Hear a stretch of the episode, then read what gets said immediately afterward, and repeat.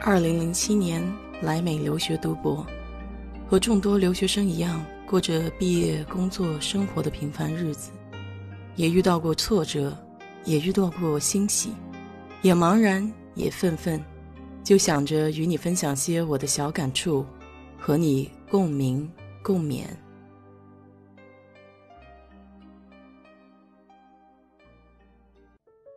嗨，你好，我是 DJ 水色淡子。有句玩笑话是这么说的：人常说何以解忧，唯有暴富。我想每个人可能都做过这个彩票梦吧。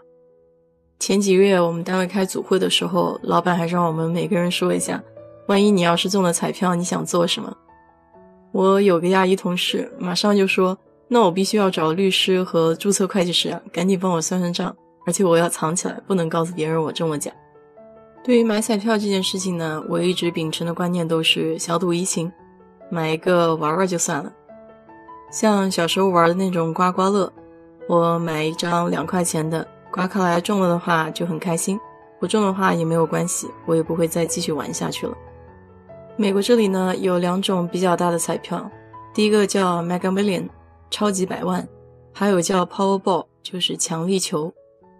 强力球的玩法是从一号到六十九号选五个号，然后特别号呢是从一到二十六选一个号。超级百万的玩法是一号到七十号选五个号，特别号是一号到二十五号选一个号。这两个大奖呢，中奖的几率都差不多，基本上都在三亿分之一吧。这彩票中奖的几率比被雷劈的几率还要小。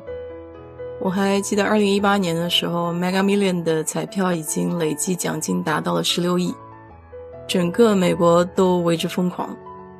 超级百万奖票的开奖时间呢是在星期二，一般有这种重大奖金的时候呢，大家都喜欢集中在最后开奖之前几个小时去买彩票，所以当时有销售彩票的地点，像加油站啊、小超市啊。全部都是人满为患，大家排着长队就为了买那一张彩票。我记得我当时还凑了个热闹，因为我们中午的时候公司的同事都在讨论这个彩票，然后说要不要大家集合起来买，这样的话中奖的概率还稍微高一点点。我当时可是掏出了有史以来我买彩票最高的钱，二十美金，慎重的交给了我的同事。当然了，最后也就是一个美好的梦吧。还是该干什么就干什么，要不我现在应该在西西里群岛的某一个海滩上享受着阳光，是不是？所以说还是小赌怡情，心态要放好。二零一八年的那一期彩票呢，头奖是十六亿美金，最后是一个人独揽了大奖，也算是美国有史以来的唯一一次吧。说到彩票呢，就很难不提一个人，他叫 Stefan Mandel，是彩票史上的一个传奇人物。在二十世纪六十年代到九十年代间，这个罗马尼亚人曾经十四次中得彩票的头奖。和我们大家伙儿一样，Stephen 年轻的时候呢，只是一名普通的会计师，每个月挣的工资少得可怜，不足以支撑他和妻子还有两个孩子的生活。为了能一夜暴富，他就想到了买彩票。他自己本人呢是非常喜欢算数的，所以他演变了一个算法。声称这个算法可以预测六个中奖号码中的五个，这样的话呢，就将彩票中的数字组合数量从数百万减少到了几千个。于是他召集了身边的朋友，利用他设计的公式买了所有可能的组合。神奇的是，他这次中了头奖，也就是他人生的第一桶金。后来他去澳大利亚定居了，他摒弃了之前的算法，开始采用了一种新的方式来买彩票。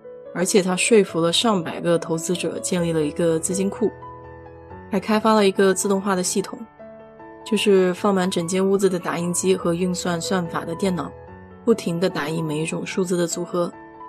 对于他来说呢，最多的事情其实就是等待时机的出现。只要奖池中积累的头奖金额高于购买所有组合的成本，他就会出手。就靠这样的手段，他在澳大利亚一共赢得了十二次的头奖。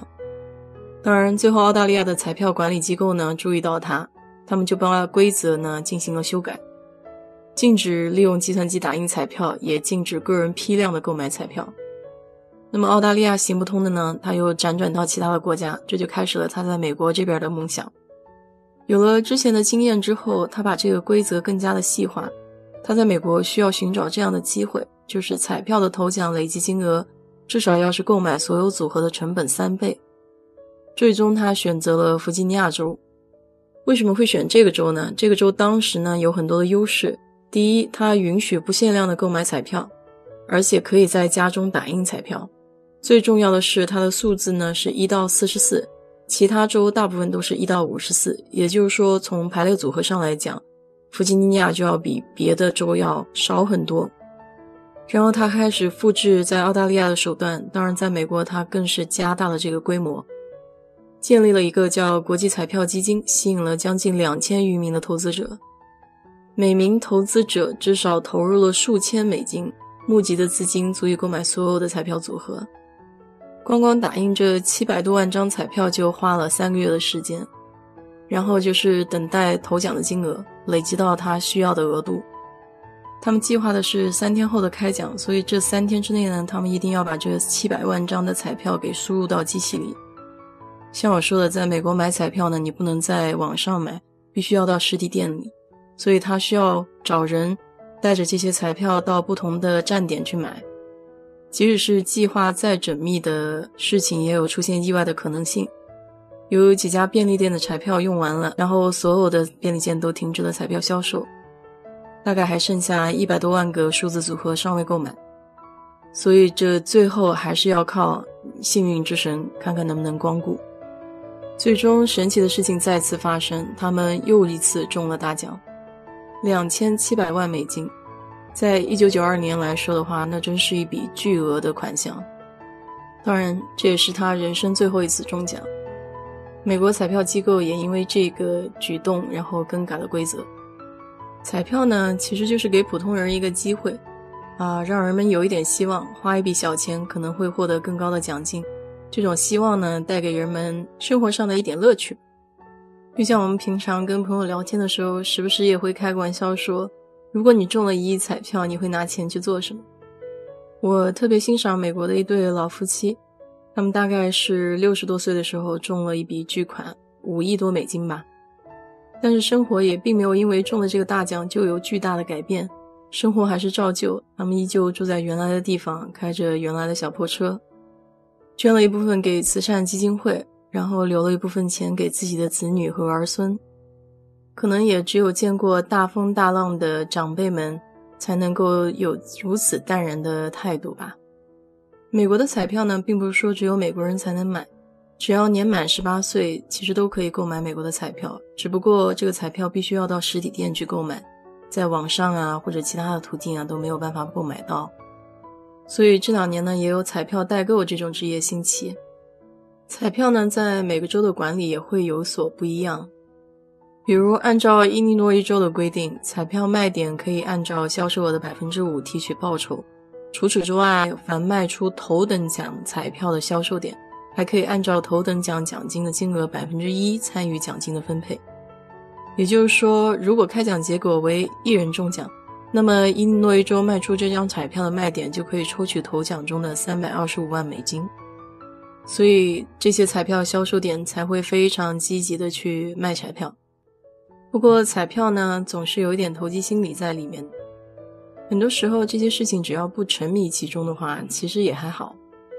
我以前在上学的时候就想过，如果工作的话，我每个月会花十块钱去买个小彩票，就当做是让自己开心的一件事儿。不过后来也没有在国内工作，所以也就没有执行下去了。但不管怎么说吧，偶尔跟同事一起凑凑热闹，感觉也挺开心的。好了，今天就跟你聊这么多吧。如果你对这个话题比较感兴趣的话，请在我的评论区留言，谢谢。